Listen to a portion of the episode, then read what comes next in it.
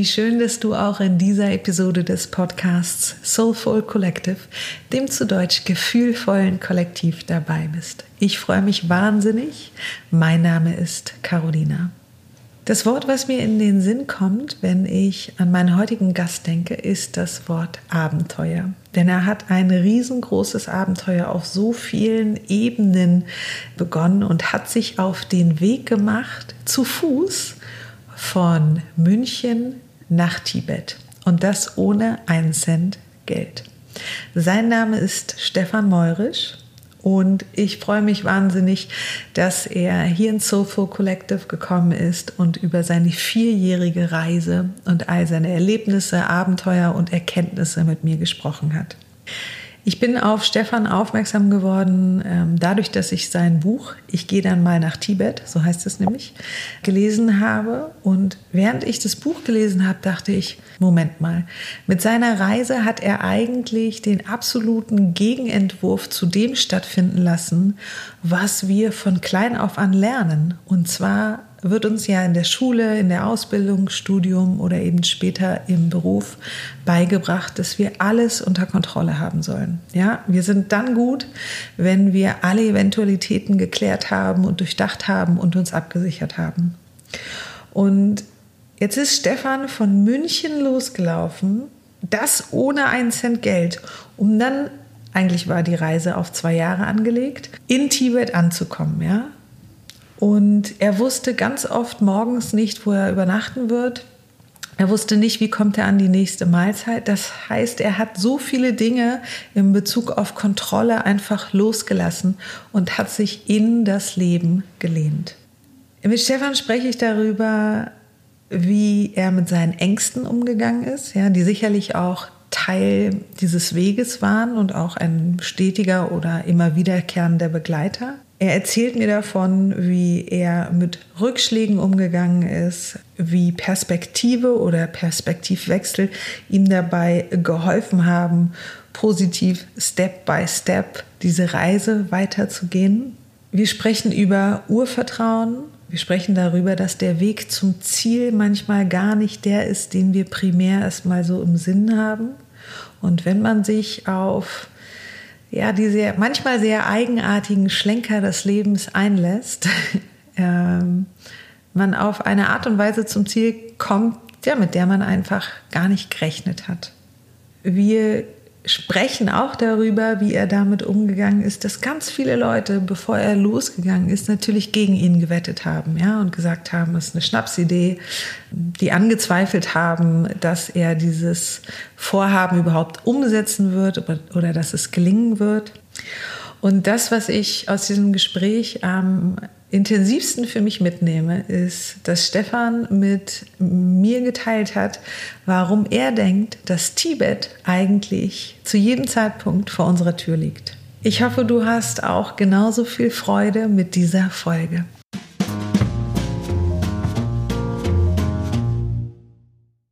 Stefan, schön, dass du da bist. Carolina, ja. ich freue mich, dass ja. es geklappt hat. Ich freue mich auch sehr. Sag mal, erinnerst du dich noch an den Moment, in dem du die Entscheidung getroffen hast, zu Fuß von München nach Tibet zu laufen? Boah, nee, echt nicht. Es war jetzt kein, kein Moment, wo ich gesagt habe, boah, ich bin eines Morgens aufgewacht und ja, klar, das ist die Idee des Tages, ich gehe ohne Geld zu Fuß nach Tibet. Nein, also so war es nicht. Es war, es war ein schleichender Prozess. Mhm. Ich, war, ich war auf dem Weg, auf dem Jakobsweg, den bin mhm. ich gelaufen 2009. Diese 800 Kilometer, die auch mal Haber Kerkeling irgendwann mal gemacht mhm. hat. Und da habe ich einfach gemerkt, auf diesem Weg, dass mir das echt Spaß macht, so eine Strecke zu Fuß zurückzulegen, sehr langsam mich zu bewegen, sehr nah an den Menschen dran sein, nicht zu wissen, wo schlafe ich heute Abend, äh, was gibt es da zu essen und da für mich einen Weg zu finden. Ähm, Kontrolle abgeben, loslassen und ja, Rucksack packen, loslaufen. Und auf diesem Weg ist mir dann oder ist der Wunsch entstanden, bei mir auch mal eine größere Strecke zu Fuß zurückzulegen. Mhm. Und dann kamen viele weitere kleine Schritte, bis dann irgendwann die Entscheidung feststand für mich, ich gehe zu Fuß nach Tibet. Aber das war ein langer Prozess. Und in was für einer Situation hast du da in deinem Leben gesteckt, als du diese Entscheidung getroffen hast? Also wie war dein, hm. dein Setting? Hm. Ging es dir gut oder also ist es aus einer Krise heraus entstanden oder hm. einfach hm. ging dir gut und du hast gesagt, okay, ich habe da Bock drauf, mach das jetzt einfach. Tatsächlich, ja. Also ich habe ähm, bis zum Jakobsweg gar nichts am Hut gehabt mit weite Strecken wandern und äh, war auch nicht so der Mensch, der jetzt irgendwie ähm, in die Welt hinaus wollte, um irgendwie andere Kulturen, Länder kennenzulernen, gar nicht. Ich war neugierig, mhm. weil ein Freund von mir ist den Jakobsweg gelaufen und der kam halt begeistert zurück und hat da so Fotos gezeigt und boah, mhm. Jakobsweg. Und da habe ich mir gedacht, mache ich auf keinen Fall, werde nicht bekloppt, hier 800 Kilometer durch Spanien zu latschen. ja, was soll daran so spannend sein? Aber es haben halt eben ganz, ganz viele Menschen erzählt. Das war so mhm. die Zeit, wo eben Habe Kerkeling mhm. gerade sein Buch rausgebracht hatte und da war meine Neugier einfach entfacht und ich wollte das herausfinden. Und vielleicht auch ein bisschen davon motiviert, einmal im Leben was Spannendes gemacht zu haben, was ich dann erzählen mhm. kann. Ja, ich bin den Jakobsweg gelaufen und daraufhin dann eben ja, bei eBay den günstigsten Rucksack geschossen für 30 Euro, glaube ich, also wirklich äh, ganz, ganz günstig und dann eben auf den Weg begeben und dann die Erfahrung gemacht, dass es eine für mich schöne Art ist, sich fortzubewegen. Das heißt, es gab auch gar nicht so eine große Vorbereitung. Mhm. Nee, gar nicht. Ähm, also ich war schon recht sportlich zu der Zeit, bin viel gelaufen und äh, körperlich fit war ich.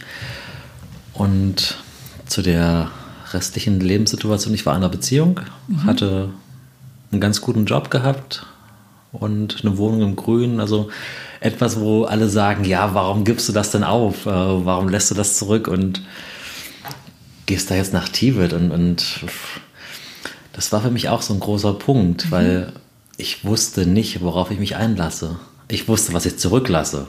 Job, Wohnung, Freundin, mhm. Freunde, Familie. Aber ich wusste nicht wofür. Also, wenn, wenn, wenn man mich gefragt hat, warum machst du das? Warum gehst du diesen Weg? Aus Neugier.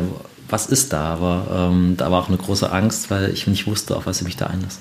Hast du dich mit dieser Angst auseinandergesetzt? Nicht wirklich. Also, ich habe sie mit Tatendrang irgendwie umgangen. Also, es gab ja in dem Moment, wo ich die Entscheidung getroffen habe, ich gehe nach Tibet, hatte ich eine ganz lange Liste von Dingen, die zu erledigen waren. Ich musste Ausrüstung besorgen, ich musste Kündigungen schreiben, GEZ, Telekom und Versicherungen alle kündigen, ich musste die Wohnung auflösen, mhm. Visas und Impfungen besorgen. Also es gab viele, viele Dinge zu erledigen, damit der Tag kommen kann, dass ich endlich loslaufen kann. Mhm. Und da war gar nicht so große Zeit für Angst in der Vorbereitungszeit. Dann kam aber der Tag, wo, wo dann alle Vorbereitungen abgeschlossen waren und es nun darum ging, den wirklich ersten richtigen Schritt loszulaufen, wo ich dann am Isartor stehe hier in München und mich von meinen Freunden verabschiede, ich den Rucksack kaum hochkriege, weil er so schwer war, der hat mich fast wieder umgeschmissen. 30 Kilo. In dem Moment wurde mir echt bewusst, oh mein Gott, was, was, was mache ich jetzt? Ich gehe ohne Geld 13.000 Kilometer nach Tibet. Ups. in dem Moment ist mir echt das Herz in die Hose gerutscht, weil das war dann so der Moment, wo ich nichts mehr zu tun hatte, außer jetzt zu gehen es war nichts mehr zu tun. Und da ist mir erstmal, da kam dann wirklich Zeit zum, zum Nachdenken, was das für eine bescheidene Idee gewesen ist. Warum hast du eigentlich die Entscheidung getroffen, ohne Geld zu reisen? Das war ganz einfach, ich hatte einfach keins. ähm, ich hatte den, den Job, den ich hatte, ähm, der war nicht schlecht, aber ich hatte keine Ersparnis. Ich war am Ende des Monats plus minus null. München ist jetzt nicht so eine günstigste Stadt. Ich hatte, mhm. glaube ich, 1200, 1300 Euro netto und mhm. damit kann man in München überleben, aber nicht, mhm. nicht wirklich was ansparen. Mhm. Und ähm, ich wollte aber einfach nicht warten, bis ich 65 bin und in Rente bin und Zeit und Geld habe und ich wollte jetzt reisen. Mhm. Weil beim Globetrotter kommt halt auch jeden Tag jemand rein und sagt, ah, ich brauche eine Jacke für Nepal, ich brauche einen Rucksack für Australien, ich brauche mhm. Schuhe für Kanada und ich, ich mache das und das. Und, ah, ich will auch. Und ja ähm, wollte eben nicht länger warten mhm. und wollte jetzt losziehen. Und ähm, deswegen dann die Entscheidung für mich, ja, Job kündigen, Wohnung auflösen und dann eben ohne Geld losstarten, weil ich keins hatte. Sich auf so eine Reise zu begeben, das heißt ja auch, sich so voll und ganz aufs Leben einzulassen. Und im normalen Alltag, da sind wir eigentlich darauf ausgerichtet, alles unter Kontrolle zu haben. Ja? Es wird uns in der Schule beigebracht, mhm. in der Universität oder in der Ausbildung und später auch im Job. Es ist mhm. wahnsinnig wichtig, die Dinge unter Kontrolle zu haben. Mhm. Und deine Reise ist ein absoluter Gegenentwurf dazu. Ja, du wusstest hm. morgens nicht, wo du abends schläfst und ob du überhaupt ein Dach über den Kopf haben wirst. Ja. Mhm. Das heißt, du hast dich total darauf eingelassen, kaum etwas unter Kontrolle zu haben. Besonders in Ländern, wo du nicht mal die Sprache sprichst. Mhm. so. Wie bist du mit diesem Kontrollverlust umgegangen und ja, auch mit dem Verlust von Sicherheit somit ja auch? Mhm. Ähm, es wird mir jetzt erst bewusst, dass ich irgendwas richtig gemacht habe auf meiner Reise, weil ich bin ja zu Hause vor der Haustür gestartet. Also hier in München, wo ich mhm. mich auskenne, wo ich die Sprache spreche, mich in München ein bisschen auskenne. Und ich habe mich dann jeden Tag ein Stück weit immer weiter Richtung Osten bewegt, bis dann irgendwann das erste Land kam, wo ich die Sprache nicht mehr kannte und so weiter. Aber es, die ersten Tage habe ich schon mit Google Maps so ein bisschen geplant, welche Straßen gehe ich lang, mhm. wie weit laufe ich am ersten Tag, am zweiten, dritten, vierten, fünften Tag. Habe da sogar schon ähm, Bürgermeister angeschrieben in einigen Gemeinden und da mhm. gefragt, ja, ich gehe nach Tibet und gibt es da irgendwie ein Gästezimmer oder mhm. was, äh, eine Möglichkeit, wo ich übernachten kann. Ich habe mhm. Isomat oder Schlafsack dabei. Also ich habe schon so weit, wie es mir möglich war, im Voraus geplant mhm. ähm, für die ersten Tage. Sicherheit, Kontrolle eben. Und was dann aber passiert ist im Laufe der Reise, es sind Dinge passiert, die ich nicht planen konnte. Dass ich eben irgendwo, keine Ahnung, bei einem Pfarrer eingeladen wurde, da zu übernachten und der hat dann gefragt, wo ich denn hingehe am nächsten Tag. Und ich habe dann gesagt, ja, so 20 Kilometer da in dieses Dorf. Ja, ja, den Fahrer, das kenne ich, den kenne ich auch, das ist ein guter Freund von mir. Den rufe ich gleich an, da kannst du auch übernachten. Mhm es ist dann oft passiert, dass mich Familien oder Menschen weitergereicht haben zum nächsten Übernachtungsplatz und mhm. äh, mir auch Tipps gegeben haben entlang des Weges, was, was Schönes, was ich mitnehmen kann an Sehenswürdigkeiten oder äh, was ich mir anschauen kann. Diese Sicherheit, die ich am Anfang gesucht habe, die mir auch für den Kopf Sicherheit gegeben hat, sonst wäre ich mhm. gar nicht losgelaufen, mhm. hat sich dann irgendwann, ähm, habe ich runtergefahren und habe mich so ein bisschen mehr von der Reise reisen lassen, wenn man so mhm. will. Äh, habe mich darauf eingelassen, habe mhm. Kontrolle wieder abgegeben und habe schon gemerkt, hm, das klappt mit dem Reisen ohne Geld. Mhm. Und ja, habe mich dann wirklich leiten lassen von den Menschen. Ich stelle mir vor, als du mit der Idee um die Ecke kamst, dass ganz viele Leute gesagt haben, jetzt ist, jetzt hat er, jetzt stimmt was nicht. Genau, ja. Und ja. wenn so die ganze Welt gegen einen wettet, ja, mhm dass man sich trotzdem eben nicht davon abhalten lassen sollte, seine Träume umzusetzen. Das ist ein ganz, ganz wichtiger Punkt, glaube ich. Und ich habe den Traum, nach Tibet zu gehen, lange für mich behalten, bis ich den Mut hatte, das den ersten Menschen in meiner Umgebung mitzuteilen, aus Angst vor deren Reaktion. Weil die nämlich sagen, ja, aber bist du jetzt total bekloppt, jetzt bist du einmal den Jakobsweg gelaufen, jetzt denkst du, du kannst dann nach Tibet latschen, also stellst du dir das vor, 13.000 Kilometer durch 13 Länder, du kennst kein Land davon, tatsächlich. Ich war mhm. noch nie in Rumänien, Bulgarien, Türkei, was da alles noch kommt. Alles Länder, die ich noch nie zuvor bereist habe. Wie soll das gehen? Und ich hatte darauf keine Antwort. Und was war der Moment, in dem du die Entscheidung getroffen hast, okay, ich muss damit rausgehen, ich muss das jemandem erzählen? Also die erste Person, der es erzählt habe, war meine Mutter. Mhm. Sie war, hatte mich mal hier besucht und dann habe ich sie dann ähm, nach 14 Tagen wieder zum Flughafen zurückgebracht und dann sind wir am Flughafen an so einem Buchgeschäft vorbeigelaufen. Da war so eine Weltkarte im Schaufenster ausgestellt. Mhm. Und da habe ich dann mal so vorsichtig mit dem Finger auf Tibet gezeigt und habe gesagt, Mama, schau mal, da laufe ich hin. Und alles, was sie sagt, ja, ja, ja, ja, passt schon. Ist, ist okay. Äh, wo müssen wir denn jetzt hin? Wel welches geht? Sie hat das zwar gehört, aber irgendwie war das bei ihr da rein und im anderen Ohr wieder raus. Ich habe dann aber mein Ziel weiter verfolgt, dann so mal bei Google ein bisschen nachgeschaut. Gibt es Menschen, die schon mal so lange Strecken gelaufen sind? Habe ich Beweise gefunden. Es gibt viele Menschen, die schon sehr, sehr weit gewandert sind. Und es gibt auch Menschen, die ohne Geld gereist sind. Viele, viele habe ich dann gefunden und habe die angeschrieben, habe die gefragt, wie habt ihr das gemacht, wie habt ihr eure Routen geplant und äh, habt ihr Tipps für mich und je mehr ich mich mit diesen Menschen beschäftigt habe und von denen lernen konnte, umso realistischer wurde dieser Traum für mich. Es war dann kein Traum mehr. Ich habe irgendwann echt begriffen, das ist möglich, mhm. so weit zu Fuß und ohne Geld zu reisen. Mhm. Es war nicht mehr so ein, ja, ja, irgendwann 2012 mache ich das mal, sondern nee, das ist echt realisierbar. Es gibt Menschen, die das schon geschafft haben und das heißt noch lange nicht, dass es bei mir funktioniert, aber es gibt Beweise, dass es nicht ganz unmöglich ist. Ist es so eine konstante Erkenntnis, dass wenn man jemanden fragt, ja, in einer Situation, wo man eigentlich überhaupt gar keine Ahnung hat, wie man mhm. seinen Plan umsetzen soll, dass mehr Leute einen unterstützen, als man sich vielleicht erstmal vorstellen kann? Ja, würde ich so unterschreiben. Also ich werde den Moment nicht vergessen, wo ich mir in München hier einen Vortrag angeschaut habe von jemandem, der mit dem Fahrrad bis nach Singapur gefahren ist, irgendwie auch so 14.000 Kilometer mit dem Rad von München aus. Und den habe ich eben nach dem Vortrag angesprochen, ob er mir ein paar Tipps geben kann. Und ähm, er war so der Erste, der dann gesagt hat, wow, cool, du hast auch so, so, einen, so einen Plan, was hast du eine Reise vor? Ja. Wo vorher alle gesagt haben, ja, äh, wie soll das gehen? Und er war der Erste, der so, so Zuspruch, und dem mhm. ich Zuspruch bekommen habe. Das war so, wow, cool, solche Menschen gibt es auch. Mhm. Und dann habe ich mich halt versucht, mehr mit solchen Menschen äh, mhm. zu umgeben, die halt meinem Traum gegenüber positiv gestimmt sind, die mich unterstützen, wenigstens mental, dass sie sagen, ja, äh, tolle Sache, mach das, bleib da dran. Und nicht so äh, eher so, wie soll das denn gehen, wie stellst du das vor, und mir da so ein bisschen im, im, Zweifeln war. Weil das war am Anfang noch was sehr, sehr Zartes. Mhm. Ich war mir da selber noch nicht sicher. Ne? Genau, richtig. Mhm. Und äh, wenn ich da jetzt also so meine Vorstellung, wenn ich jetzt meinen Freunden davon erzähle und die sagen, ja, also pff, haut doch nicht hin, nach spätestens drei Tagen bist du wieder da ohne Geld, wie soll denn das funktionieren? Dass ich da halt zurückgerudert wäre und sage, ja, ja, ihr habt recht und äh, lieber Job und ähm, an dem festhalten, was ich habe.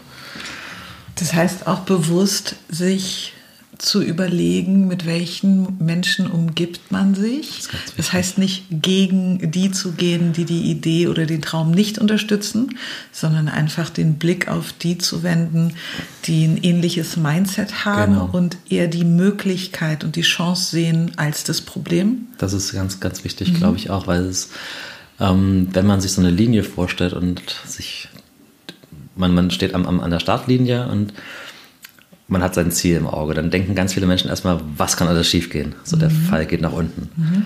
Und dann habe ich halt Menschen getroffen, die schon ähnliche Reisen gemacht haben und die haben mir dann erzählt, was alles Tolles passieren kann auf so einer Reise, wo ich gar nicht den Fokus drauf hatte. Ich habe mir Gedanken gemacht, oh mein Gott, was mache ich im Winter, was mache ich, wenn ich meine Brille verliere, wenn das Handy abhanden kommt und, und, und. Mhm.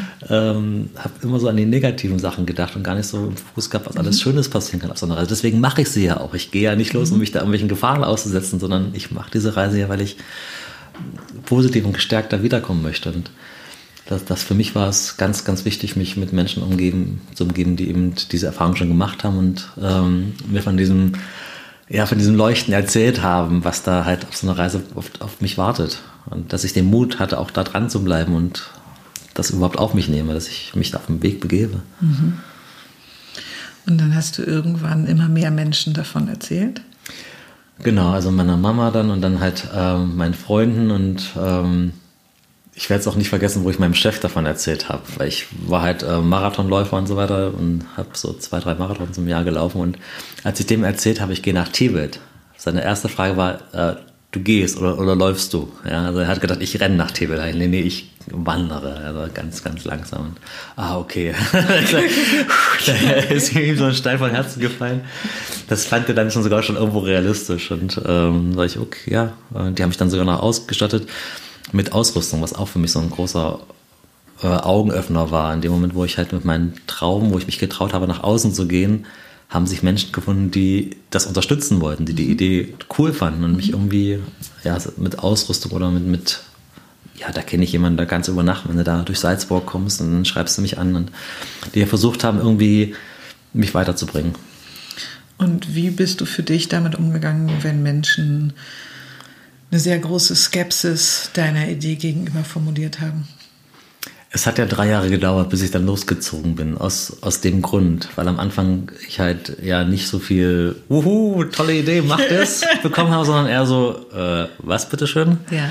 Und dann habe ich nochmal überlegt, nochmal ein bisschen weiter gegoogelt und ähm, versucht, so viel Infos wie möglich ranzubekommen, bis ich in mir so weit gefestigt war, dass ich bei mir sein konnte und sage, ja, ich mache das. Das musst du nicht gut finden und dass ich dann auch verstanden habe, das hat lange bei mir gedauert, wenn Menschen gesagt haben, ja, das geht doch nicht, dann meinen sie ja, dass es für diese Person nicht geht. Das für, sie sprechen ja für sich selber. Sie können sich nicht vorstellen, dass das geht. Das heißt aber nicht, dass ich das nicht schaffen kann. Und sie kennen mich ja überhaupt nicht.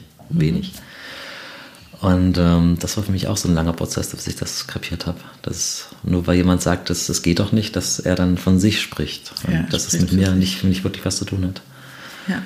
Ähm, nee, das hat lange gedauert, bis ich über diese Hürde drüber weggekommen bin. Also ich habe nicht umsonst drei Jahre gebraucht von 2009, wo ich den Jakobsweg gelaufen mhm. bin und das erste Mal die Idee hatte, den Traum Richtung Tibet, bis es dann 2012 wirklich losging.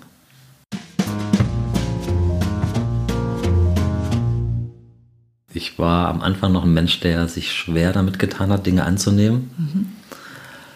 Äh, bis ich irgendwann echt verstanden habe, dass die Menschen das gerne machen und dass es für, für sie ein ganz großes Geschenk ist, wenn ich es annehme. Dass ich in dem Moment was gebe, wenn ich was annehme.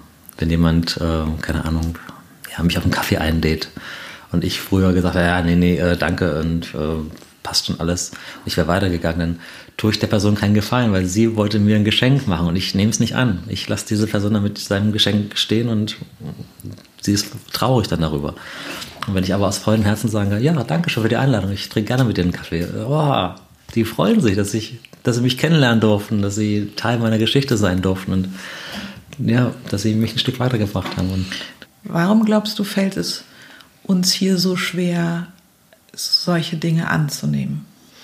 Wenn ich jetzt für mich spreche, es liegt, glaube ich, irgendwo in den Wurzeln meiner Kindheit, dass ich halt keine Belastung sein wollte für meine Mama. Meine Mama war alleinerziehende Mutter von drei Kindern und mhm. ähm, ich wollte immer das liebe, brave Kind sein und mhm. äh, es ist mir schwer gefallen, mit meinen Wünschen und Bedürfnissen dazustehen, dass ich halt, keine Ahnung, eine Umarmung haben wollte oder ein Stück Schokolade oder ich wollte einfach nie irgendwie auffallen und wollte, dass meine Mama äh, ihre Ruhe hat, wenn sie von der Arbeit nach Hause kommt und ich wollte sie nicht mit irgendwelchen Dingen belasten und habe mich dann auch schwer getan, ähm, von ihr Dinge anzunehmen, weil ich dachte, okay, das macht sie jetzt nur, weil sie irgendwie als, als Mutter verpflichtet ist, in einer gewissen Form ähm, ihrem Kind ein bisschen Aufmerksamkeit zu geben und ähm, sich zu kümmern. Und ähm, ich habe immer so mit, mit, so einem skeptischen Blick dann, wenn sie mir irgendwie was geben wollte, ne? warum macht sie das jetzt? Und äh, kommt das jetzt von Herzen heraus oder macht sie das jetzt, weil sie denkt, das gerade machen zu müssen?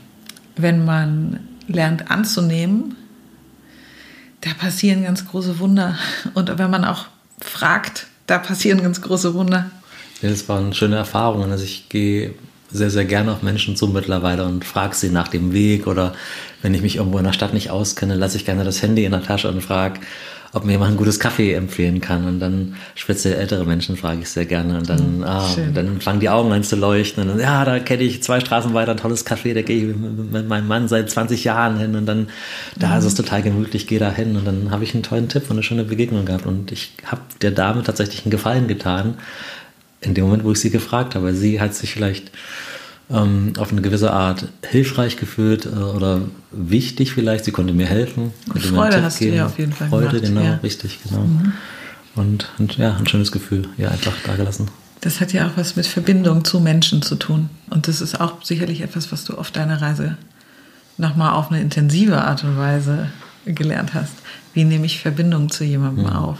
War bei mir auch ein weiter Weg. Ähm, so ein bisschen zu schauen, was, was passiert denn gerade bei mir. Also wenn ich jetzt irgendwas Schönes sehe und das dann in Kontakt bringen. Mhm. Wenn ich an einem Haus vorbeigehe und ich sehe, keine Ahnung, äh, der Garten ist sehr schön gemacht und da ist gerade eine Frau oder ein Mann im Garten, dann einfach das bemerken und laut aussprechen. Oh, sie haben aber einen schönen Garten. Und schon ist irgendwie ein Kontakt da und jemand fühlt sich vielleicht geehrt und danke für das Kompliment und schön, dass es dir aufgefallen ist. Und oh, warum machst du so einen großen Rucksack dabei? Und äh, was machst du? Du gehst nach Tibet? Ja, äh, magst du dich kurz ausruhen? Sofort ist irgendwie eine Verbindung da. Mhm. Und äh, oder wenn ich auf der Straße so jemanden sehe, der mir irgendwie wo ich so einen Impuls habe, ich sollte diese Person ansprechen. Ich weiß nicht warum, aber irgendwie war da gerade so der Impuls, ich sollte dich gerade ansprechen. Und genau so bringe ich es dann auch in Kontakt, dass ich sage, du, ich weiß gerade nicht warum, aber ich habe irgendwie den Impuls, gerade mit dir reden zu sollen, zu müssen. Und hi, ich bin der Stefan, jetzt gucken wir mal, was passiert.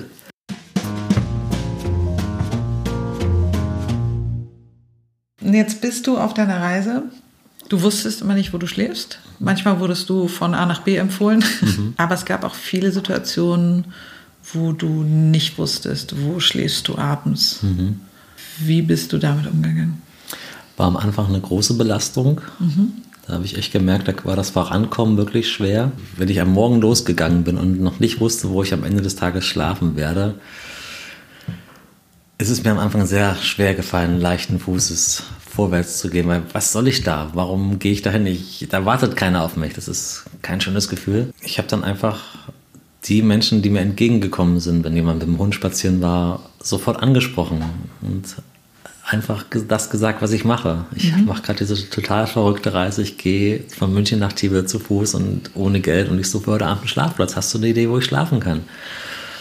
Und äh, da gab es viele Neins. Wie geht man mit Ablehnung gut um? Eine schöne Erfahrung, die ich gemacht habe, war, dass niemand mich irgendwie beschimpft oder stehen gelassen hat. Also es hat niemand ihm gesagt, ja, also wie ohne Geld reisen und dann, ja, sie zu das Land gewinnst, also weg von hier. Mhm. Das hat, ist mir nie passiert. Mhm. Was Menschen oft gesagt haben, ist, boah, krasse Reise und ich bewundere deinen Mut und tut mir leid, ich habe jetzt keine Idee, wo du schlafen kannst, bei uns geht es leider auch nicht und ich wünsche dir eine gute Reise. Also sowas gab es sehr, sehr oft. Mhm. Nein auf eine sehr schöne Art. Und dann bin ich weitergezogen.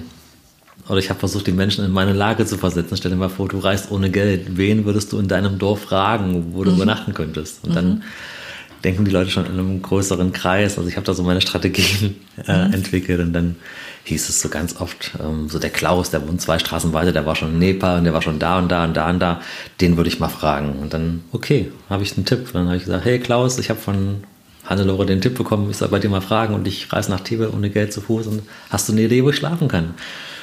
Und nach vier, fünf Mal Fragen spätestens hatte ich meistens einen Schlafplatz. Mhm ich hatte nie wirklich eine, eine, eine böse Ablehnung erfahren. Mhm. Das, das war schön, tatsächlich. Also ich mhm. weiß nicht, wie ich damit umgegangen wäre. Das hätte, glaube ich, hätte, hätte wehgetan, ja. Ich glaube, dass ganz viele im Alltag per se erstmal Angst haben vor einem Nein. Egal mhm. ob mhm. freundlich formuliert oder mit einer Aggression. Wenn ich dann so das ganze Dorf durchgefragt hatte, Häuser links, Häuser rechts, und dann war ich am Ortsausgang wieder am Ende ähm, und ich hatte immer noch keinen Schlafplatz, dann bin ich da einfach stehen geblieben, habe mal so innerlich bis 10 gezählt und gedacht, okay, was machen wir jetzt? Ich habe jetzt noch keinen Schlafplatz. Ich kann jetzt noch weitergehen, fünf, sechs Kilometer bis zum nächsten Dorf oder hm, schauen wir noch mal und ähm, also so bei mir erstmal wieder ankommen. Was mhm. ist jetzt gerade? Wo stehe ich gerade? Und dann eine neue Entscheidung getroffen und so ein bisschen in einem, in einem entspannteren Modus reingehen schon mal und ganz oft kam dann in dem Moment irgendjemand auf dem Fahrrad vorbeigefahren und hat mich dann wieder angesprochen. Also, was machst du denn? Da kann ich dir irgendwie helfen. Und sage, ja, ich suche einen Schlafplatz. Ach ja, dann, dann komm doch mit. Also, das ist verrückt, aber in ja. dem Moment, wo ich entspannter war und nicht mehr so in dieses, oh, ich muss jetzt einen Schlafplatz finden, äh, habe ich so, glaube ich, die Leute weggeschoben von mir. Mhm. Und in dem Moment, wo ich wieder entspannter war, sage, okay, es ist jetzt halt gerade so, ich habe jetzt noch keinen Schlafplatz. Und das Schlimmste, was passieren kann, ist, ich schlafe im Zelt. Äh, es gibt ja. dieses Sprichwort, nicht zu brauchen, zieht alles an. Ah, toll. Das war auch der Grund, warum ich dieses Zelt dabei hatte. Also ich hatte viele Sachen in meinem Rucksack dabei, die ich nicht oft gebraucht habe, mhm. aber sie haben mir so eine gedankliche Sicherheit gegeben, dass mhm. egal was passiert, ich habe immer die Möglichkeit, im Zelt zu schlafen. Mhm. Und das war mir wichtig, diese Sicherheit dabei zu haben. Weil dann bin ich nicht in diesem Modus gewesen, ich muss unbedingt einen Schlafplatz finden. Ich, weil das, glaube ich, merken die Menschen, wenn man etwas muss. Dann bin ich nicht so entspannt.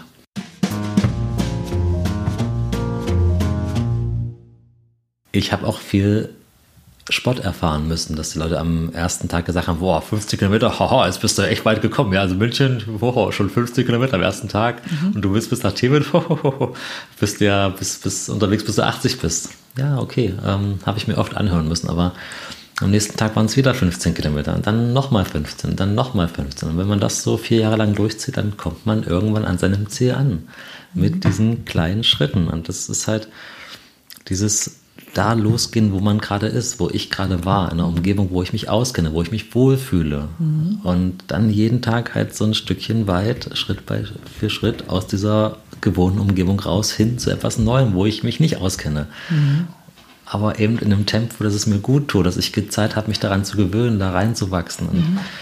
ich bin felsenfest überzeugt, wenn ich meine Reise, so wie ich sie gemacht habe, ohne Geld nach Tibet, irgendwo in in der Türkei angefangen hätte. Ich wäre da mit dem Zug oder mit dem Flugzeug hin, wäre da aus dem Flugzeug raus und hätte dann in der Türkei ohne Geld angefangen loszugehen. Ich wäre nach zwei Tagen wieder da gewesen. Ich spreche die Sprache nicht, ich kenne mich überhaupt nicht aus mit der Kultur, mit den Geflogenheiten dort. Äh, es wäre mir zu viel auf einmal gewesen. Ich habe, wie, wie in der Schule, mhm. erste Klasse, dann kommt ein Abschlusstest, wenn du den bestehst, kommst du in die nächste Klasse. Mhm. Und wenn ich in der Türkei angefangen hätte, dann wäre ich von der ersten Klasse in die fünfte. Das ich muss diesen Weg dazwischen, der muss gegangen werden. Es gab aber tatsächlich auf deiner Reise auch Herausforderungen, wo du nicht genau wusstest, wie du die überwinden sollst. Und eine dieser Situationen war in Istanbul. Man darf die Brücke, die den europäischen und den asiatischen Teil ähm, der Stadt verbindet, nicht mhm. zu Fuß überqueren. Mhm. Ja. Und an dieser Stelle hätte eigentlich deine Reise enden können. Wie bist du damit umgegangen und was hast du eigentlich daraus gelernt? Ähm, also ich habe zum ersten Mal von diesem Problem in Budapest erfahren, da habe ich jemanden kennengelernt, der mir davon erzählt hat, dass es eben in Istanbul nicht möglich ist, diese Brücken zu überqueren. Und von da an wurde ich sehr langsam auf meiner Reise, weil ich hatte es nicht mehr so eilig, irgendwie dahin zu kommen, weil da wartet ein Problem auf mhm. mich. Und ich habe so die Eigenschaft, Probleme gerne so vor mir mhm. hinzuschieben. Und warum soll ich dem Problem entgegengehen? Ja, widerstrebt sich. Äh, genau, und dann kam eben der Tag, wo ich dann in Istanbul angekommen bin und mich eben diesem Problem stellen musste. Und es gibt einfach keinen Weg zu Fuß oben drüber. Äh, Polizei sagt, nee, äh, du musst die Fähre nehmen oder du fährst mit dem Bus auf die andere Seite. Und dann habe ich versucht, mit dem Bürgermeister zu sprechen. Und der fand die Idee auch total klasse. Also ähm, bis nach Tibet zu laufen, Daumen hoch, aber über die Brücke, nee, tut mir leid, konnte mir keine Genehmigung geben. Du hast auch medial ganz schön Unterstützung bekommen, ne? Also es wurde intensiv berichtet. Genau, viele Medien sind halt auf mich aufmerksam geworden von meiner Reise äh, und das habe ich mir dann irgendwann zunutze gemacht, dass ich aktiv auf die Medien zugegangen bin, in der Hoffnung, dass irgendjemand mir so eine Sondergenehmigung geben kann, dass ich über die Brücke drüber laufen darf. Und hat auch nicht geklappt. Aber dann hat irgendeiner dieser Journalisten mich auf einem Artikel aufmerksam gemacht, denn nämlich zwei Wochen vorher ist ein Tunnel so weit fertig geworden, dass man jetzt endlich mal durchlaufen kann. Und der Tunnel war schon seit sieben oder acht Jahren im Bau und da gab es immer wieder Verzögerungen. Aber jetzt ist er eben so weit dicht, dass man eben durchlaufen konnte. Und zu meinem Glück hatte der viele Freunde, die damit beteiligt sind an dem Tunnel und die haben mir dann erlaubt, durch den Tunnel durchgehen zu dürfen. Und dann war ich der erste Tourist, der, durch diesen halbfertigen Tunnel da auf die andere Seite durfte. Zu Fuß ähm, unten durch. In 70 Meter Tiefe. Und das war für mich eine ganz große Lektion, weil, wie ich vorhin gesagt habe, wenn ich etwas ganz fest will, dann klappt es überhaupt nicht. Ich wollte unbedingt zu Fuß über diese Brücken, hat keinen Weg, gibt's nicht, gibt's nicht. Ich habe drei Wochen lang gesucht, drei Wochen hing ich da fest. Und Istanbul, ich mag überhaupt keine großen Städte. Ich wollte da eigentlich nur schnell rein und ganz schnell wieder raus, weil ich mochte diese kleinen Dörfer, wo ich halt unterwegs war. Ja, die Türkei hat sie eigentlich angetan, ne? aber Istanbul tolles, ist... Tolles, tolles Land, auch ja. Rumänien und so weiter, die ganz kleinen, kleinen Dörfer zwischen diesen großen Städten, da halte ich mich gerne auf. Aber Istanbul wollte ich einfach nur schnell, schnell wieder weg und es ging einfach nicht, es gab keinen Weg. Und ich war so drauf fixiert, eben einen Weg oben rüber zu finden. Und ich hatte es gar nicht auf dem Schirm, dass es da einen Weg unten, also woher sollte ich das wissen? Und in der Zeit, wo ich einen Weg weiter gesucht habe, brauchte ich einen Schlafplatz und ich brauchte was zu essen. Ich, und dadurch kam ich dann auf die Idee, ich muss Geld verdienen, habe ich mich dann mit einem Schild in die Fußgängerzone gestellt, wo drauf stand Umarmung ein Euro oder ein türkisch Lira. Und das war ein Spaß, weil ich hätte nie gedacht, dass mich Menschen ähm, ansprechen um, oder Geld dafür geben, dass sie mir eine Umarmung geben dürfen. Mhm. Und es sind sehr, sehr viele Menschen auf mich zugekommen und die haben sich dafür interessiert, was ich denn da mache, warum ich Geld nehme für Umarmungen und warum ich so einen großen Rucksack dabei habe. Und dann habe ich eben denen meine Geschichte erzählt. Und dann haben sie mir Geld in den Hut reingeschmissen mhm. und dann noch mich mitgenommen, äh, dass ich da bei denen übernachten konnte. Mhm. Und dann hatte ich für drei Wochen lang jeden Tag woanders einen Schlafplatz. Mhm. Und die Menschen, die mich dann eingeladen haben, in Istanbul zum Übernachten, die kannten wiederum ganz, ganz viele andere Menschen. Mhm. Und die haben dann gesagt, ja, wenn du dann in der Türkei in der Stadt bist, in der Stadt, in der Stadt, da haben wir Freunde, Familie, Bekannte, dann kannst du da übernachten. Mhm. Und letztendlich durch das Problem, dass ich drei Wochen in Istanbul festhing, hatte ich dann Übernachtungsmöglichkeiten für mehrere Monate im Voraus. Wahnsinn. Dieses Problem mit dem Tunnel oder mit der Brücke war letztendlich wieder ein ganz großes Geschenk, was ich nicht sehen wollte. Ja. Es war notwendig, dass ich da eben drei Wochen festhänge, um eben dann wirklich ähm, ja, Übernachtungsmöglichkeiten in der ganzen Türkei dann später zu haben. Und ich bin dann so bestärkt aus dieser Situation herausgegangen, weil ich habe einen Weg gefunden, den es eigentlich gar nicht gibt. Ich bin mit trockenen Füßen dann nach Asien eingewandert. Mhm. Aber genau deshalb habe ich eigentlich äh, diese Geschichte auch rausgesucht, weil sie äh, für mich zwei Sachen eben zeigt. Also einmal, es gibt zwei Wege nach Rom oder mehrere Wege nach Rom. Also du warst der festen Überzeugung, es gäbe nur die Möglichkeit über die Brücke. Ja. Gleichzeitig konntest du zu Fuß nicht rüber. Und du warst erstmal der Überzeugung, okay, das ist äh, das Ende meiner Reise oder könnte das Ende meiner Reise sein. Mhm. Trotzdem aber entschlossen, eine Lösung zu finden. Aber dass die Lösung eben manchmal genau da liegt, äh, wo wir sie nie vermuten würden. Das ist das eine. Und das andere eben, das, was wir manchmal als Ungutes an der Situation betrachten, mhm. auf anderer Ebene genau unser Glück sein kann.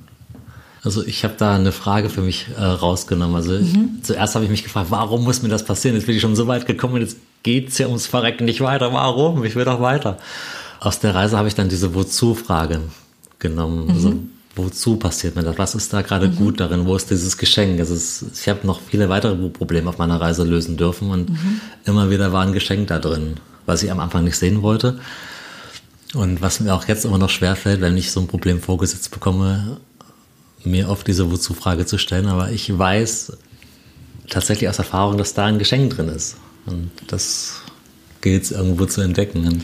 Ja, ich glaube, dass jeder, der jetzt zuhört, mindestens eine, wenn nicht sogar unzählige Situationen benennen kann, wo er sagt, ey, ich erinnere mich, damals habe ich irgendwie geflucht wie ein Rohrspatz oder mhm. Rotz und Wasser geheult, weil ich dachte, was für eine beschissene mhm. Lebenssituation. Mhm. Und einige Zeit später hat es mich genau dahin gebracht, wo ich hin sollte und auch einen riesengroßen Wachstum erlaubt. Mhm. Ich glaube auch, dass es halt das, was es da in der Situation zu lernen gibt, dass uns das als Mensch bestärkt, um im späteren Leben mit ähnlichen Situationen besser zurechtzukommen.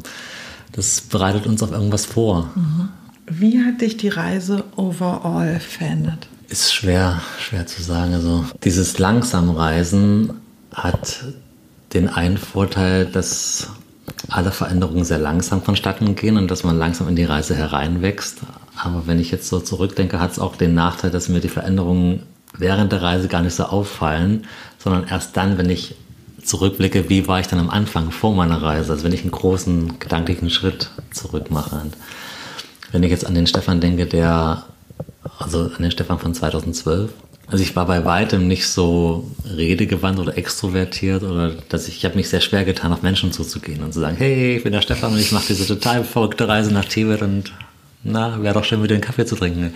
So ein Mensch war ich nicht. Oder äh, dass ich mich vor mehreren hundert Menschen hinstelle und äh, einen, äh, Bildervortrag mache oder Lesungen und so weiter. Äh, mit Ablehnung umzugehen, habe ich auch gelernt. Das halt Nein, ich, ich sterbe nicht, wenn, wenn ich mal ein Nein bekomme. Das ist, ist also auch ein Nein kann, kann was Schönes haben, weil dann bringt es mich näher dahin, wo ich hingehöre. Also ich habe, wenn ich in einem Dorf mehrere Neins bekommen habe, dann bin ich immer näher zu dem Punkt gekommen, wo ich erwartet wurde tatsächlich. Dann ein Nein für etwas ist ein Ja für was anderes. Klingt so abgedroschen, aber, aber irgendwo stimmt. So, ja. Ist, ja, ja, ja, mhm. ja. So ist wirklich eine Erfahrung, die ich, die ich machen durfte. Das ist halt, wenn, wenn ich, ich stand im Regen, nass bis auf die Haut und vor, vor, vor einem Haus und hinter mir, also hinter verschlossener Tür ist ein Mann, der zieht die Gardine weg und schüttet nur den Kopf und lässt mich nicht rein. Das ist nicht dein Ernst. Lass mich rein. Ich, ich bin nass, ich bin kalt, ich will mich irgendwo unterstellen. Also er zeigt mir dann, gibt mir mit dem Finger zu verstehen, nee, nee, geh. Sieh zu, dass du irgendwie weiterkommst. Das kann nicht sein, das kann nicht sein. Und dann gehe ich eben zwei Häuser weiter und dann klingel ich da und ich habe den Finger noch nicht mal von der Klinge runter. Dann macht eine Frau die Tür auf und steht schon mit dem Handtuch da, weil sie mich da schon halt die Straße runterkommen oh, sehen. Da durfte ich mich ausziehen und sie hat mir einen Kaffee gebracht und dann war da im nächsten Zimmer die, äh, die Geburtstagsfeier, weil das, äh, die Tochter hatte gerade ihren elften Geburtstag. Dann bin ich da in eine Geburtstagsparty reingelaufen und ja. dann gab es da Kuchen und, und alles und ich war quasi das Geburtstagsgeschenk und da hat man Schön. auf mich gewartet. Und ja. so, so oft, so die, diese, diese Tiefpunkte der Reise oder im Leben, glaube ich, sind ganz nah an den, an den schönen Momenten. Und ich, wir, wir brauchen beides. Mhm. Wir, wir, können, also ich hätte diesen Kaffee und diesen, dieses Handtuch und den Geburtstagskuchen wahrscheinlich nicht so geschätzt, leider, wenn ich nicht vorher diese blöde Ablehnung erfahren hätte. Es gehört einfach dazu, so schmerzhaft das auch ist. Und das ist auch etwas, an das ich mich immer wieder erinnern muss. Das ist halt aus, aus einem guten Grund passiert. Ich glaube, da meint jemand gut mit uns. Heißt das auch, dass durch die Reise du mehr Vertrauen ins Leben in der Gesamtheit entwickeln konntest? Vertrauen ist ein guter Punkt, weil am Anfang der Reise hatte ich ein ganz, ganz hohes Gottvertrauen. Lass mal losgehen und gucken, was passiert. Das wird schon irgendwie. Wie? Keine Ahnung, lass mal, lass mal loslaufen. Und im Laufe der Reise ist dieses Gottvertrauen irgendwie ja, zu Selbstvertrauen geworden, weil ich, ich habe gemerkt, ich bin irgendwie derjenige, der diese Probleme lösen kann. Nicht immer alleine. Ich habe von vielen Seiten Unterstützung bekommen, aber gehen tue ich den Weg. Und mhm. Irgendwie bin ich zu einem Menschen geworden, der Menschen anzieht. Äh, und irgendwie habe ich immer wieder eine Lösung gefunden, um weiterzukommen. Mhm. Manchmal hat es länger gedauert, manchmal ging es schneller, aber es ging immer irgendwie weiter. Und da ist dann so ein, so ein Selbstvertrauen daraus entstanden, dass ich einen Weg finde, um weiterzukommen. Ja, und es macht auch so ein Stück weit gelassener. Was ist die schönste und überraschendste Begegnung auf dieser Reise gewesen? Es gab so viele schöne und überraschende Begegnungen. Also ich habe ja in den vier Jahren, die ich unterwegs war, nur zwölfmal im Zelt geschlafen. also ich hatte ein Zelt dabei und ich habe zwölfmal drin geschlafen. Mhm. Also ich habe sehr, sehr viel Zeit bei Menschen verbracht und durfte teilhaben an deren Leben, an deren Alltag und äh, habe so oft so viel Herzlichkeit erfahren und war mhm. Teil der Familie. Und das hat sich angefühlt, als würden die, oder als würden wir uns schon ewig kennen, als würde ich dazugehören. Und da jetzt äh, einzelne Begegnungen rauszunehmen, das ist, das ist schwer. Meinst du, dass Zeit mit Menschen das Kostbarste ist? Zumindest glaube ich, dass es, also ich habe es vorher auf jeden Fall unterschätzt, mhm. wie kostbar es ist. Und das Manchmal tut es mir weh, wenn ich so in öffentlichen Verkehrsmitteln reise und alle so auf ihre Handys schauen und die Menschen um sich herum so als selbstverständlich ansehen und dass es halt selbstverständlich ist, dass wir miteinander kommunizieren können. Aber das ist es nicht. Geh mal nach Rumänien, geh mal in den Iran, geh mal nach irgendwo hin, in irgendein Land, wo du die Sprache nicht sprichst und alle sprechen irgendwas und du hast keine Ahnung, was die da reden und du hast nicht die Möglichkeit, mit den Menschen neben dir zu kommunizieren. Also zumindest nicht verbal. Äh, es ist nicht selbstverständlich. Kannst du aber trotzdem so drei Highlights nennen? So die schönsten und berührenden? Random. Also das erste Mal, dass ich erfahren konnte, dass da irgendjemand Höheres am Werk ist, das war in Österreich. Ich weiß nicht mehr, wie der Ort hieß, aber ich bin in ein Dorf reingelaufen, ich habe die Augen zugemacht, ich habe auf irgendein Haus gezeigt, bin dahin, habe da geklingelt und da macht eine ältere Dame auf. Und wortwörtlich, sie sagt, das ist jetzt echt komisch, dass du da bist, weil ich mache jeden Tag zwei Klöße. Einen für meinen Mann, einen für mich. Und heute aus irgendeinem Grund habe ich drei Klöße gemacht. Und jetzt, jetzt stehst du vorm Haus. Ne? Jetzt magst du reinkommen. Also, Toll. Das ist, da hat man auf mich gewartet. Und solche Begegnungen kann ich am Band erzählen über die vier Jahre hinweg, dass ich irgendwo erwartet wurde. Und sprichwörtlich in der Türkei oder im Iran auch ähm, hat mir mal jemand erzählt, dass jemand von mir geträumt hat, mhm. ein paar Tage vorher. Ob er jetzt von mir, Stefan, geträumt hat oder, oder von einem Reisenden, der zu ihm ins Haus kommt, das habe ich nicht ganz verstanden, weil die Sprache war dann nicht, nicht so eindeutig, aber er hat auf jeden Fall geträumt, dass ein Gast in sein Haus kommt. Und der hat echt auf mich gewartet. Ich musste nichts sagen. Ich stand vor dem Haus, er hat die Tür aufgemacht und komm rein. Und ich dachte mir, willst du nicht mehr erstmal hören, wer ich bin und was ich. Ja. Komm, komm, komm. Toll. Schön. komisch. Und ja, wo ich dann halt dachte, dass ich mittlerweile ganz gut annehmen kann, dass man mir äh, halt äh, einen Schlafplatz gibt und ähm, was zu essen. Und im Gegenzug habe ich halt versucht, im Haushalt so ein bisschen zu unterstützen, wenn es irgendwas zu reparieren gab oder im Garten oder ich habe Holz gehackt oder habe halt immer versucht, irgendwie mich nützlich zu machen. Und dann war ich aber mal in der Türkei in einem Dorf, wo das nicht gewünscht war, dass ich irgendwas mit, mithelfe. Wo meine einzige Aufgabe war, da zu sein und nichts zu tun und mich einfach nur von allen Seiten bedienen zu lassen. Ich wollte dann den Teller in die Küche bringen. Nee, nee, nee, nee. Hat er mir gleich gesagt, hier sitzen bleiben, du musst dir gar nichts machen. Und dann war das Essen fertig und dachte ich, okay, gut, jetzt gehen wir dann gleich schlafen und dann wurde der Tisch beiseite getragen und dann kam der Mann mit einer Schüssel mit heißem Wasser rein und hat die so vor mich hingestellt. Und okay, ähm, was passiert jetzt? Und dann fängt er an, sich vor mich hinzuknien, mir die Socken auszuziehen und dann wäscht er mir die Füße. Und er war Iman, also so eine Art Priester in der Türkei. Ja. Und das war für mich so ein demütiger Moment. Ich habe gesagt, mhm. Mensch, steh auf, bitte steh auf. Also ich, ich Füße kann ich mir doch alleine waschen. Also wer bin ich, dass mir ein heiliger Mensch irgendwo mhm. äh, da die Füße wäscht? Und äh, das war für ihn die größte Ehre. Mhm. Äh, mir da die Füße zu waschen. Und er hat echt gesagt, also hat mir auch zu verstehen gegeben, wenn, also er hat mich als äh, von, von Gott geschickt, so Art. Mhm. Äh, das Gast, äh, ich wurde von, von Gott geschickt, dass ich in seinem Haus da übernachte. Und das war nochmal eine ganz andere Liga, ja, von, von annehmen können. Und dass ich ihm damit echt einen Gefallen getan habe. Das ist. Ja, eine Freude bereitet hast. Freude ja. bereitet, ja, genau. Dass es für ihn eine Ehre war. ist halt total fremd erstmal. Aber wie schön, dass du immer wieder in den unterschiedlichsten Ländern dich auf solche Situationen eingelassen hast.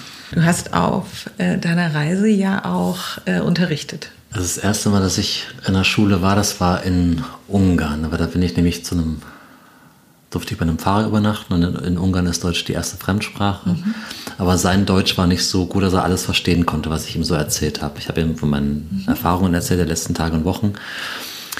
Und dann war er irgendwann so verzweifelt und hat die Deutschlehrerin angerufen. Sie kam dann dazu und hat für ihn übersetzt. Wir haben gemeinsam Abendbrot gegessen und irgendwann sagt sie, ja, komm mal am nächsten Tag mit in, die Schule und erzähl den Kindern mal im Unterricht von deiner Reise.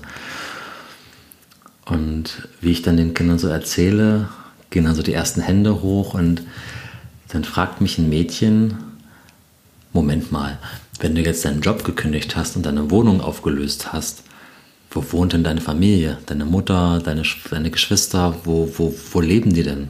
Und ich habe die Frage lange Zeit nicht verstanden, weil ich war noch nicht so lange in Ungarn unterwegs. Ich habe halt gesagt, ja, die haben halt ihre eigenen Wohnungen und wohnen halt zur Miete. Meine Schwester in Halle, mein Bruder in Köln, meine Mama da in der Nähe von Magdeburg. Mhm, okay. Und später habe ich dann ein bisschen mehr Einblick in die Kultur von Ungarn bekommen und habe gesehen, dass die ganze Familie meistens ein Leben lang zusammenbleibt. Die wohnen in einem Haus. Von der jüngsten Nichte bis zum Uropa. Mehrere Generationen. Und die bleiben da auch ein Leben lang zusammen. Da ist es noch nicht so gang und gäbe, dass die Kinder, wenn sie 18 sind, ausziehen, dann irgendwo zum Studieren hingehen und mhm. weit weg in die Städte, sondern die bleiben da ein Leben lang in einem Haus zusammen. Und ähm, so haben halt Kinder meistens sehr, ja, direkte Fragen gestellt. Und wie geht das Reisen ohne Geld? Und, und äh, äh darfst du überhaupt bei, bei fremden Menschen übernachten? solche Sachen. Klar, wo wäschst du deine Wäsche? Wie lädst du dein Handy auf? Und ja. das ist halt, glaube ich, wenn, wenn Menschen oder Kinder auch hören, jemand geht von A eine weite Strecke nach B, was da so für Vorstellungen in den Köpfen passieren und wie meine Reise re real aussieht, weil ich habe aus meiner Sicht nach nichts Extremes gemacht. Ich bin von einem Dorf zum nächsten und alle sechs, sieben, acht, sagen wir alle zehn Kilometer kommt ein Dorf und da mhm. leben Menschen und da habe ich mhm. übernachtet meistens. Und da gibt es eine Steckdose und da kann man Wäsche waschen und mhm. da gibt es auch was zu essen, da gibt es Wasser aus dem Wasserhahn. Und das, glaube ich, in den Köpfen noch so drin ist, so dieses ähm, vielleicht sich durchkämpfen müssen irgendwie. Ich muss das alleine schaffen.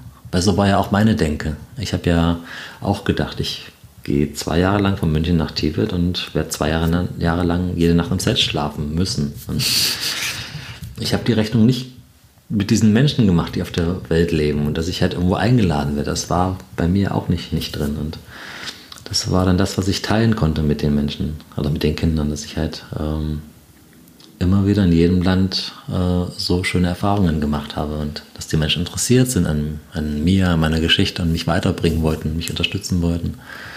Ja, und, und vielleicht auch dem einen oder anderen vermittelt hast, dass wenn jemand sagt, es ist unmöglich, hm. heißt das nicht, dass es unmöglich ist. Genau, und ich habe halt auch immer wieder gefragt, wie weit der, der Weg von der Schule zu Ihnen nach Hause ist. So, oder wer ist dann schon mal ein Kilometer gelaufen, das sind alle Arme oben, wer ist schon mal fünf Kilometer gelaufen, dann sind ein paar weniger Arme oben und zehn Kilometer und dann gehen halt immer weniger Arme hoch. Und wenn ich sage so 20 Kilometer, wer ist schon mal 20 Kilometer gelaufen, dann sind noch zwei, drei Arme oben. Und stellt euch vor, das mache ich jeden Tag.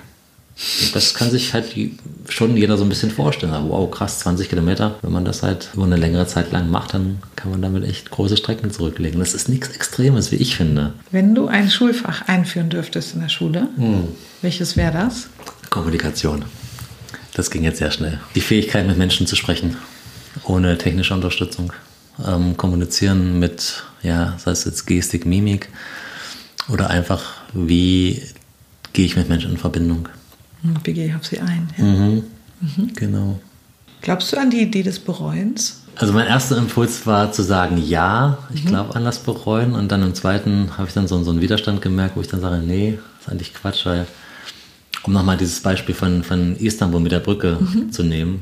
Ja, es gibt ein Bereuen, wo ich mir sage, hm, das hätte ich ja vorher wissen sollen, hätte ich planen können, dann hätte ich halt meine Route anders gelegt, weil ich irgendwie über Russland, über die Ukraine, Richtung Tadschikistan, was da alles kommt, hätte ich die Route genommen. Wo ich mir gesagt ah, das hätte ich echt, hätte ich planen müssen. Ähm, mhm. Das bereue ich, dass ich da nicht mich, ähm, dass ich da nicht besser geplant hätte. Aber dann bereue ich es auch wieder nicht, weil dadurch, dass, dass, dass, dieses Problem aufgetaucht ist, haben sich so viele schöne Dinge ergeben. Also es hatte einen Grund, warum ich dieses Problem vorgesetzt bekommen hatte. Und ich glaube auch, dass wir nur diese Probleme gestellt bekommen, die wir auch lösen können. Mhm. Glaube ich fest dran. Schön. Was würde der Stefan von heute dem Stefan von vor der Reise als Rat mitgeben?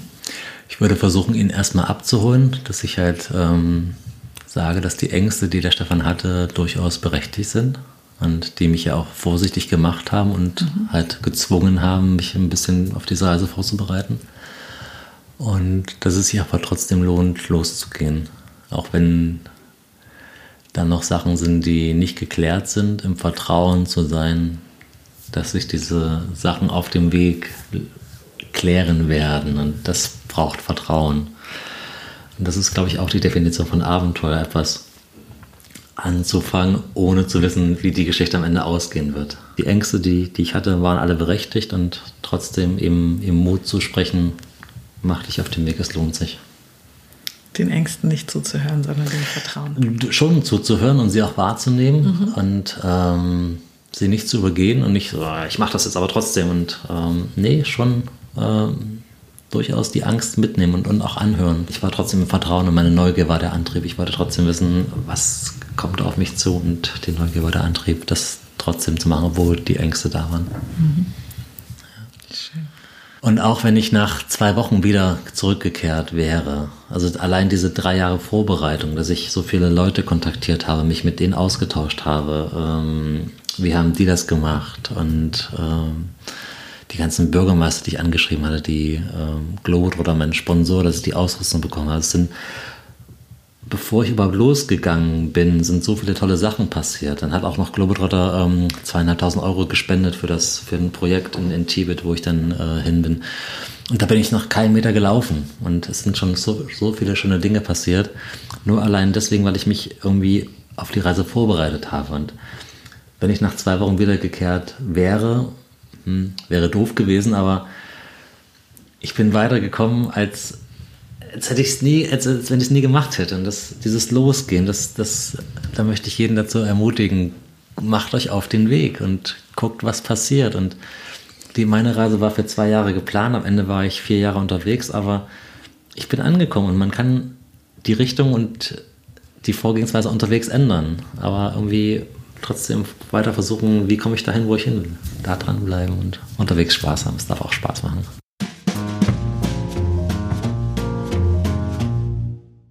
Ich habe die Reise oder ich sehe die Reise wie so ein, ein Buch, wo mhm. halt auf jeder Seite immer Spannendes steht und ich will wissen, wie geht die Geschichte weiter, was kommt da als nächstes. Und ich wusste aber genau, wenn ich in Tibet angekommen bin, dann ist dieses Buch erstmal zu Ende. Und was dann? Mhm. Was mache ich dann, wenn ich in Tibet angekommen bin? Ähm, wie wird das ankommen? Wobei ich hatte jetzt vier Jahre lang Zeit, mir auszumalen, wie das so sein wird, wenn ich endlich dort auf dem großen Platz in Lhasa ankomme. Und so sehr ich mir diesen Moment herbeigewünscht habe, so sehr habe ich ihn auch befürchtet, weil ich wusste nicht, wie geht es danach weiter. Mhm. Und bin dann tatsächlich erstmal in so ein ja, Loch gefallen, weil ich wusste dann erstmal nichts mit mir anzufangen. Vier Jahre unterwegs und alle Veränderungen sind sehr langsam vonstatten gegangen und auf einmal bin ich dann ich bin dann bei Anna nach Hause zurück, war nach drei Wochen wieder zu Hause, es ging mir viel zu schnell.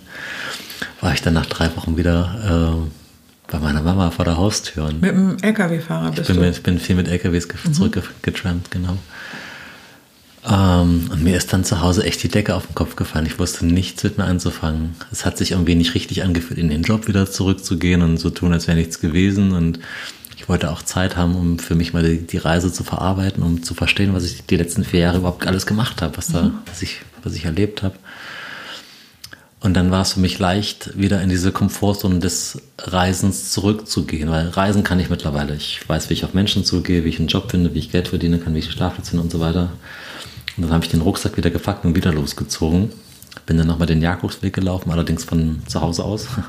3000 Kilometer war ich dann nochmal acht Monate unterwegs. Und da habe ich dann was verstanden, nämlich, dass ich tatsächlich noch nicht den Mut hatte, um hier wieder aufzuschlagen in Deutschland, weil als ich 2012 losgelaufen bin nach Tibet, habe ich meine Komfortzone verlassen. Ich habe Job gekündigt, Wohnung aufgelöst und bin los, ohne zu wissen, was da auf mich zukommt.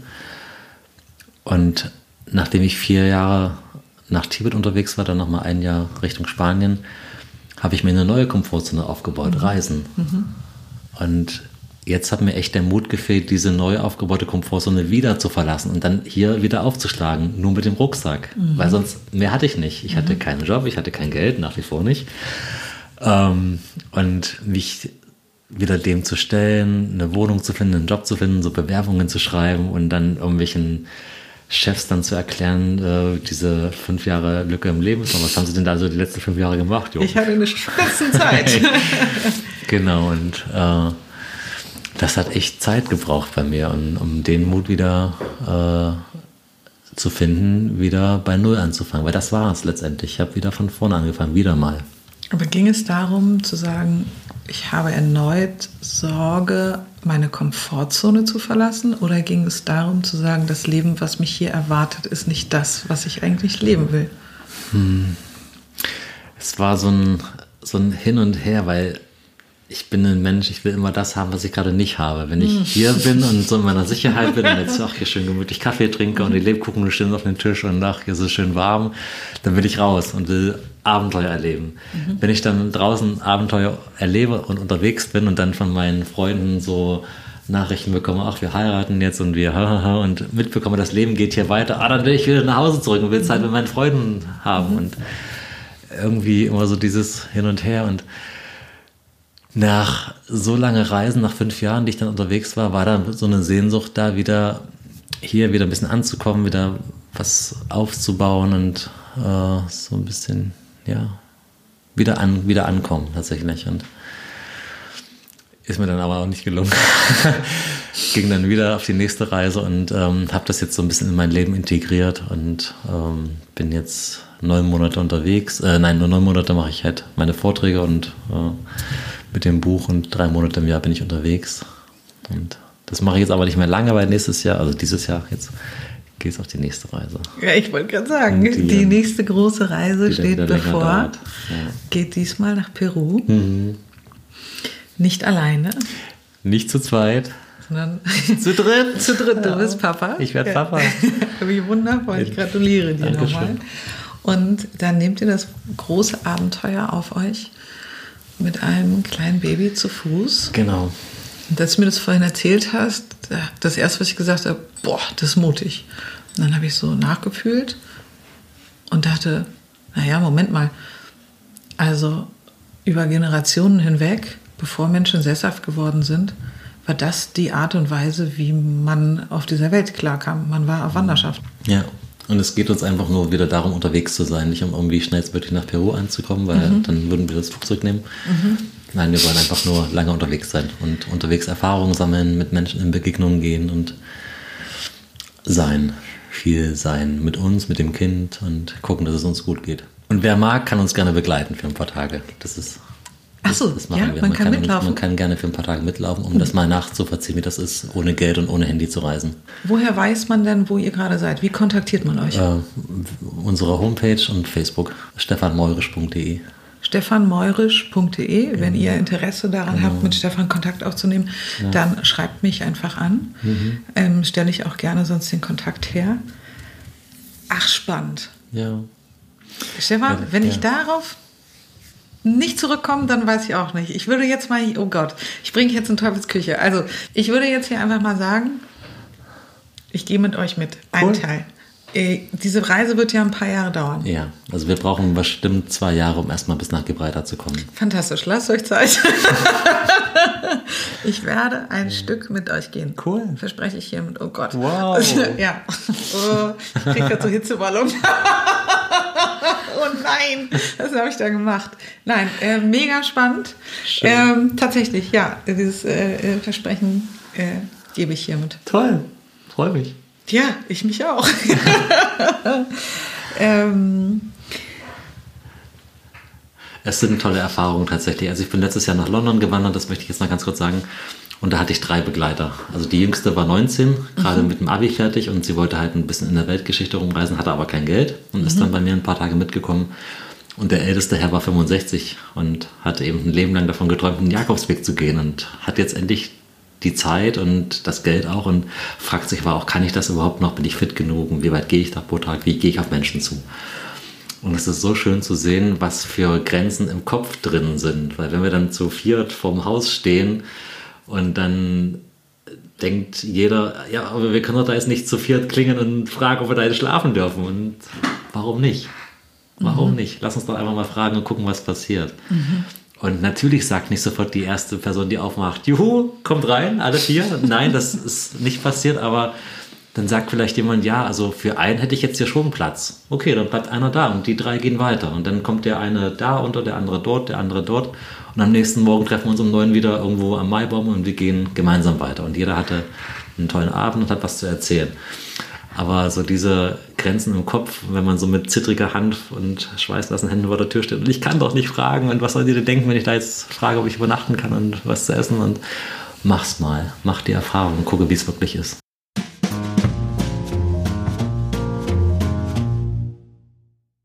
Ich glaube, ich hätte diese Reise nicht machen müssen, um diese Erfahrungen zu machen, die ich auf meiner Reise gemacht habe.